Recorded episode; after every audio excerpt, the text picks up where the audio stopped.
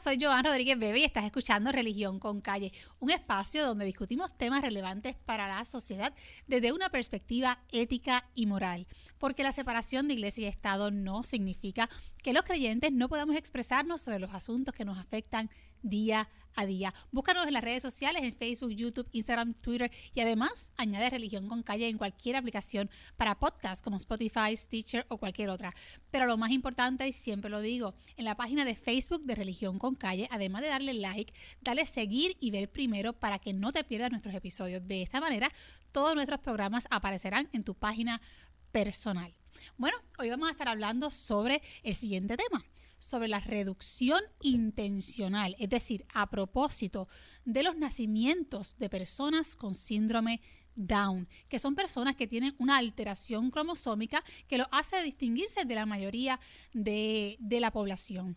Y para hablar sobre este tema me acompaña Miriam Pérez, que es miembro o parte de la Fundación Puertorriqueña de Síndrome Down. Miriam, gracias por acompañarme para hablar sobre este tema que sé que te llega muy directo a tu corazón. Muy directo. Gracias a ti por invitarme. Claro que sí. Antes que todo, Miriam, me gustaría poner en contexto esta conversación y quiero explicar que en países como España, Dinamarca, Estados Unidos, el Reino Unido, uh -huh. Islandia, la reducción de nacimientos de personas con síndrome Down es dramática uh -huh. y el caso de Islandia es el caso, digamos, cumbre, uh -huh. donde actualmente el 100% de los embarazos de, eh, de, niños con síndrome Down eh, son interrumpidos. Es decir, que al 100% de las personas que tienen esta, esta diversidad, como se le dice, ¿verdad? Actualmente, eh, no se les permite nacer, no se les da la oportunidad de vivir.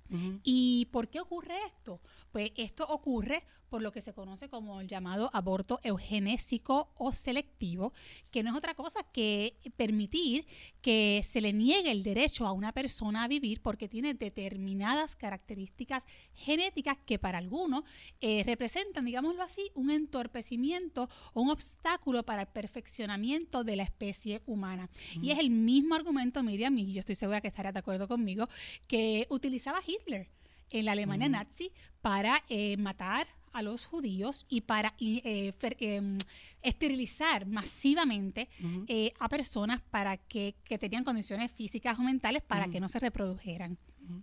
Y yo quiero decir que incluso en el mismo sector pro aborto, hay personas que hay, hay, un debate sobre este tema porque hay quienes argumentan que el aborto se debe limitar a decidir si la persona quiere o no quiere tener un hijo, pero que no se debe extender a decidir qué tipo de hijo eh, quieren tener. Mm. Así que he dicho todo esto en esta pequeña introducción a modo de contextualizar por qué estamos hablando sobre este tema. Y quiero, Miriam, que con verdad, con tu ayuda, que me ayudes a, de cierta manera, desmitificar algunos de los de las creencias y argumentos principales que justifican esta práctica eugenésica.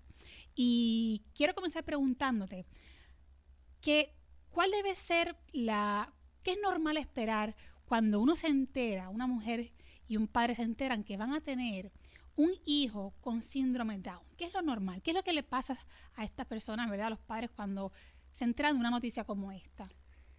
Es una noticia eh, de, nefasta en ese momento. Los padres no entienden porque desconocen. Y tú, eh, lo que desconoces, le, temes.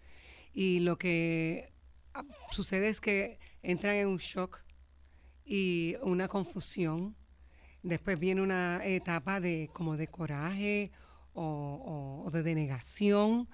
Eh, pasan por diferentes etapas del sufrimiento, como decía Elizabeth Kobler eh, en su libro de la, la etapa del sufrimiento. Pues lo mismo lo pasa la persona que, que, recibe esa noticia. O sea, que es normal, es normal el miedo. Normalísimo, claro. o sea, no podemos juzgar a nadie porque piense lo que piense en ese momento. Pasan los disparates más grandes por la mente de la persona porque no entiende, no sabe lo que a qué viene. se va a enfrentar exacto. y es totalmente normal. Esto nos pasa a nosotros en diferentes situaciones de exacto, la vida. Exacto. Ante cualquier situación, ¿verdad? Que no conocemos, que no que no entendemos, que no hemos vivido antes, el, el instinto natural, ¿verdad? Es, es asustarse. Así que yo diría, Miriam, que, que en esta primera etapa, en la etapa de la noticia, es importantísimo eh, las personas a las que uno puede acudir. ¿verdad? A, buscar ayuda, a buscar apoyo, a buscar información. Y para eso están los padres de la fundación y también el, equipo interdisciplinario que tenemos en la Fundación Puertorriqueña de Síndrome Down.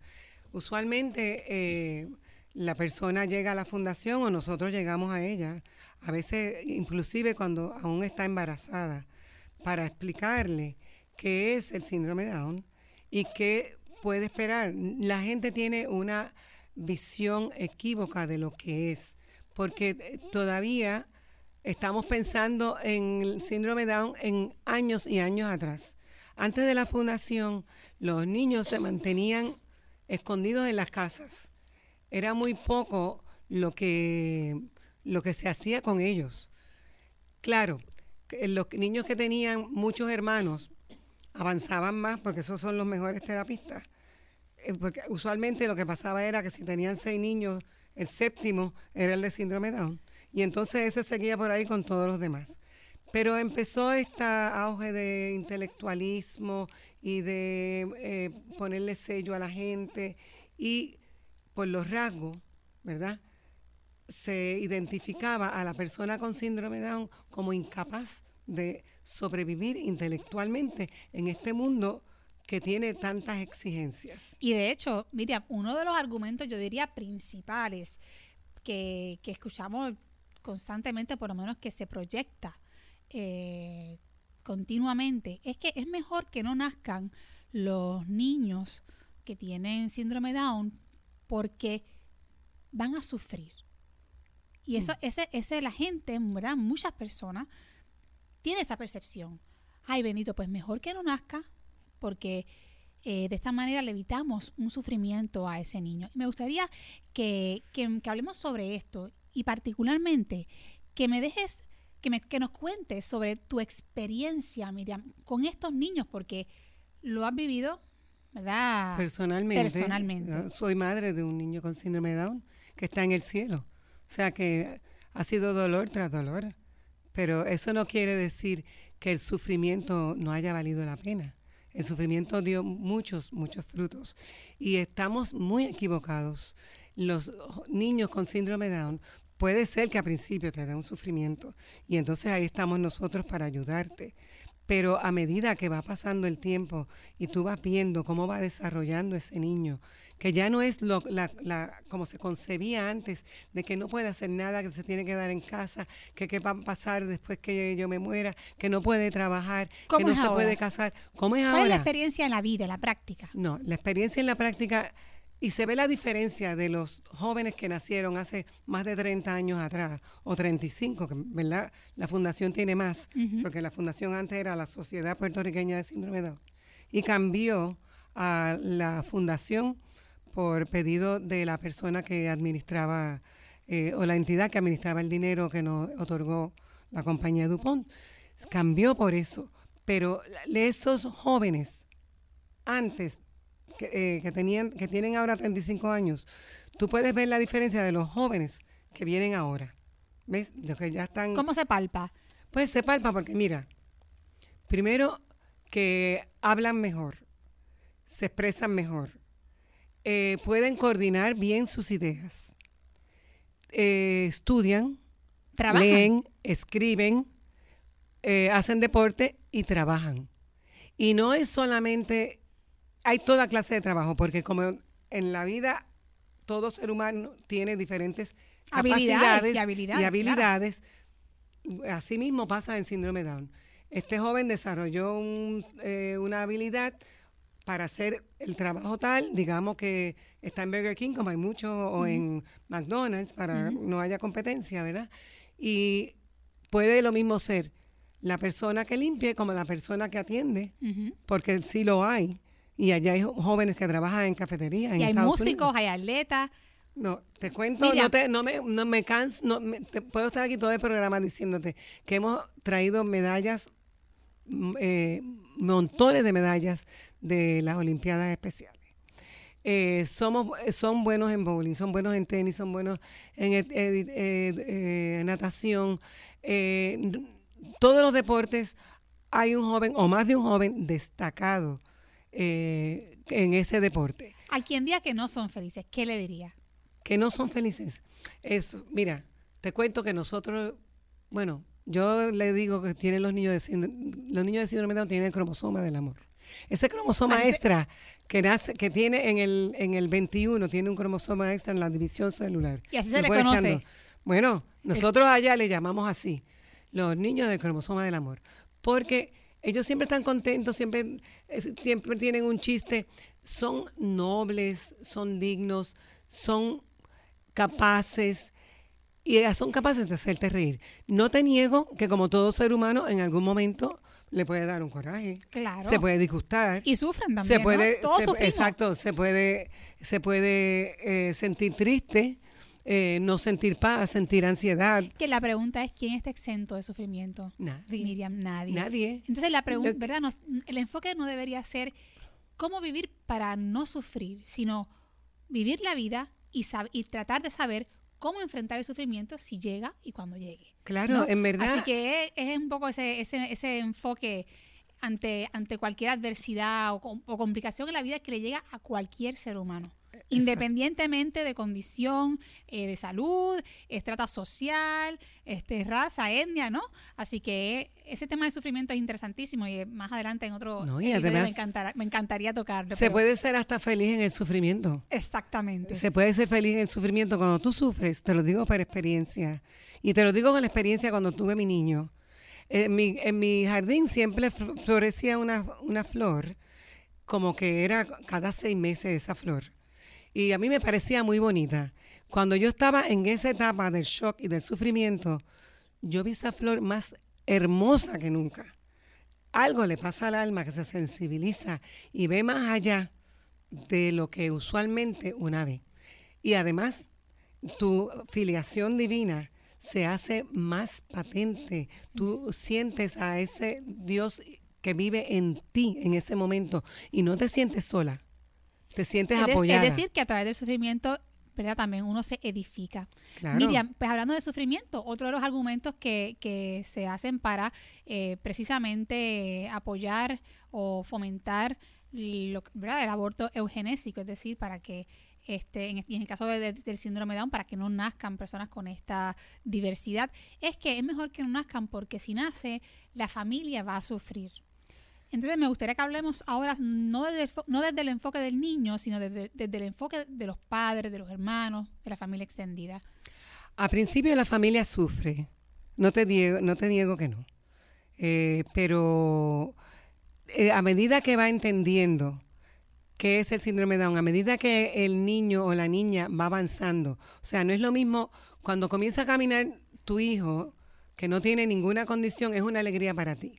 Cuando comienza a caminar tu hijo que tiene síndrome de Down, es una triple, triple alegría para ti ver ese logro tan grande. Y cada vez que logra algo, es una alegría mayor.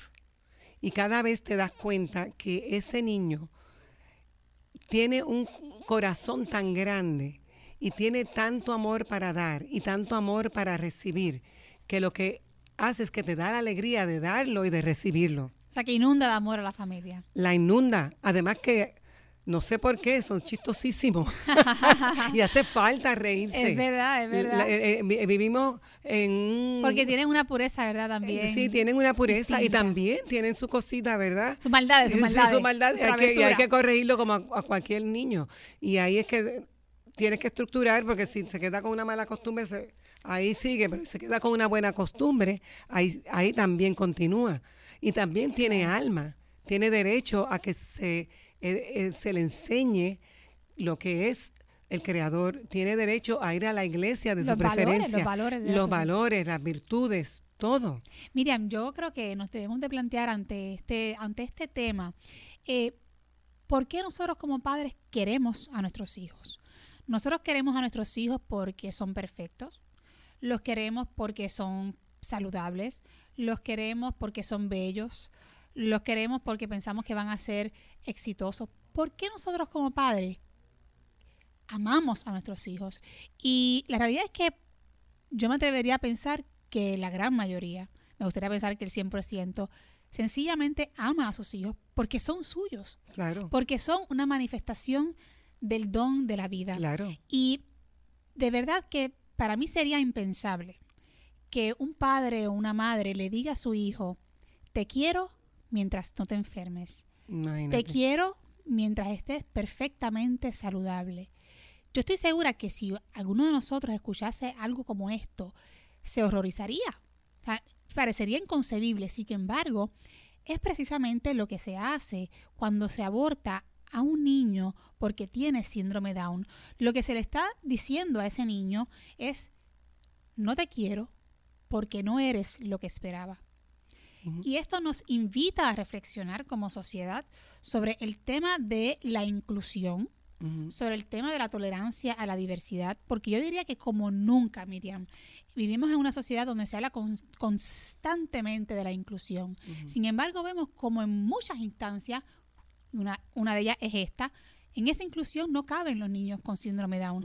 En esa inclusión muchas veces no caben enfermos en condiciones terminales. En esa inclusión no cabe tal vez el que disienta de ti si no eres parte de un grupo particular que apoya una agenda específica. Entonces, este tema de- del, aborto genésico o selectivo y la, privación de la vida de personas con síndrome Down nos invita como sociedad a reflexionar verdaderamente sobre el significado de la inclusión que- que- en el que creemos o el que se está promoviendo. Porque es que no podemos seguir diciendo las cosas a la ligera sin honestamente hacer un ejercicio reflexivo de lo que está pasando en la sociedad y cómo es incompatible con ese discurso eh, oficial, por de llamarlo de esa manera. Antes de hablar sobre la inclusión, quería abundar sobre el tema de eh, matar al niño eh, porque no viene como nosotros queremos, porque no viene perfecto. Pero hay que plantearse la pregunta de que si tú tienes un niño ya nacido y contrae una enfermedad o una condición que como eh, sabemos que pasa O sufre un accidente. o sufre un accidente, si tú tendrías el valor de matar a ese niño O de no quererlo. o de no quererlo, o de no cuidarlo, o de no proveerle lo que necesita, o de no incluirlo en el mundo que estamos. ¿Ves? Claro. Entonces, eh, hay que concluir que matar a un niño dentro del vientre y fuera del vientre es la misma cosa. ¿Entiendes? Mataste. Eh, eliminaste un ser humano con dignidad que le, que le está conferida innata, una dignidad innata que trae, inherente que trae cada ser humano por ser persona humana, ¿verdad? Ya que están las personas divinas, que Claro. Dios, eh, eh, las tres personas, eh, el Espíritu, el Espíritu Padre Santo, Espíritu Santo. Exacto, y los ángeles que también son personas, la persona humana que somos nosotros. Entonces, es válido matar a esa persona que ya está probado que es persona porque la célula ya late como late el corazón, la primera célula del ser humano, ya se ve los latidos del corazón. La pregunta, la pregunta genuina, la pregunta genuina que nos tenemos que hacer independientemente de la postura que alguien pueda tener sobre el tema del aborto. Usted puede estar a favor, usted puede estar en contra. Aquí la pregunta que va, yo diría, a la médula es ¿cómo podemos hablar como sociedad de inclusión cuando se le niega el derecho a vivir a personas porque tienen determinadas características genéticas? ¿Cómo es posible que usted diga, no, yo no quiero que personas que tengan estas cualidades, estas características, nazcan? Pues sencillamente es un discurso contradictorio. Pero más importante aún, y tal vez, ¿verdad? Ahí ibas comentando, es que nos, también nos tenemos que plantear cuál es, es posible que podamos decir que una vida vale más que la otra. Eso, eso es realmente algo que se pueda afirmar, que Mm. una vida sea más valiosa que otra porque posea determinadas cualidades. Y yo invito a una reflexión sincera sobre este tema. Miriam, un poco, ¿verdad? Desviando ahora a otro punto que quería tocar. No, y la persona es libre, ¿verdad? Para, para tomar la decisión que quiera. Pero es bueno que se informe antes de tomar la, la decisión, que entienda bien lo que está haciendo. Porque que no podemos juzgar.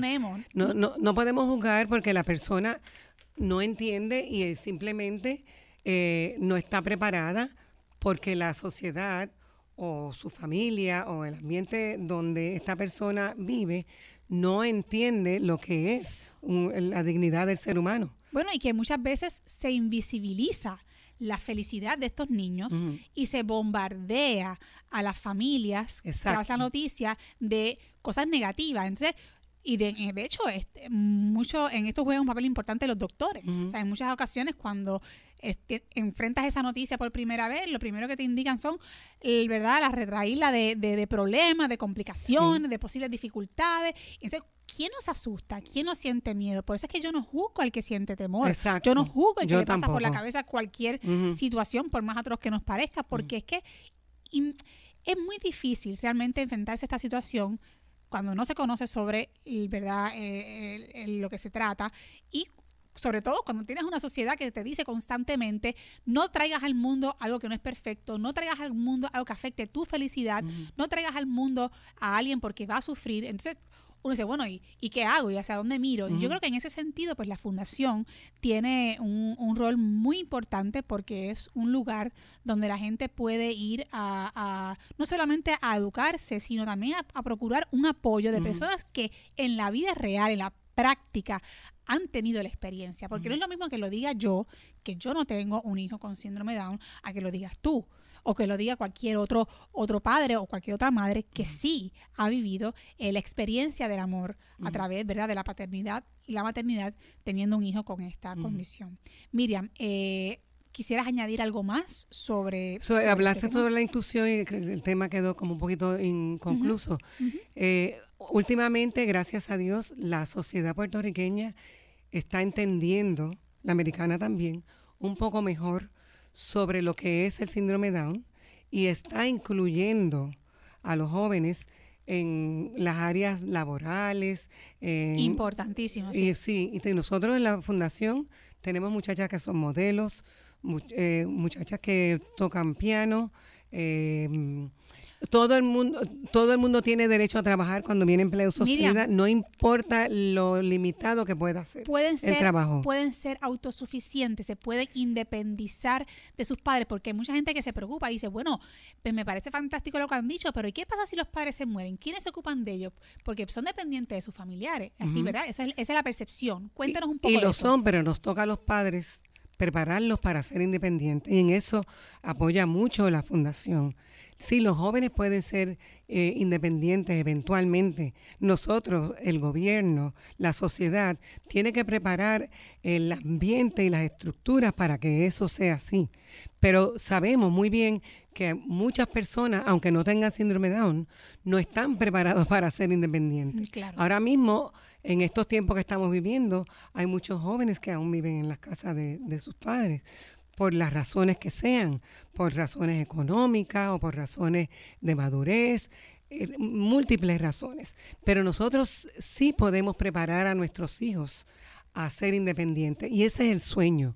El sueño es que ellos puedan trabajar y que ellos puedan vivir solos, que tengan su trabajo o en el sitio donde viven o que ahí tengan la transportación para ir y regresar al lugar donde van a trabajar, donde van a vivir. Que así ocurre, ¿verdad? En diferentes países así se hace. Así se hace en diferentes países. Claro, se le provee una ayuda y un servicio especial que el Estado, ¿verdad?, este, facilita, ¿no? Es, mi sueño, el sueño de la fundación y yo me imagino... Pues ahí, ahí el gobierno tiene una responsabilidad inmensa. Bien grande. Inmensa. De apoyar a las personas con síndrome Down, a las entidades con síndrome Down, porque fíjate, si no los apoyamos, entonces sí que va a ser una carga para la sociedad y es lo que no queremos.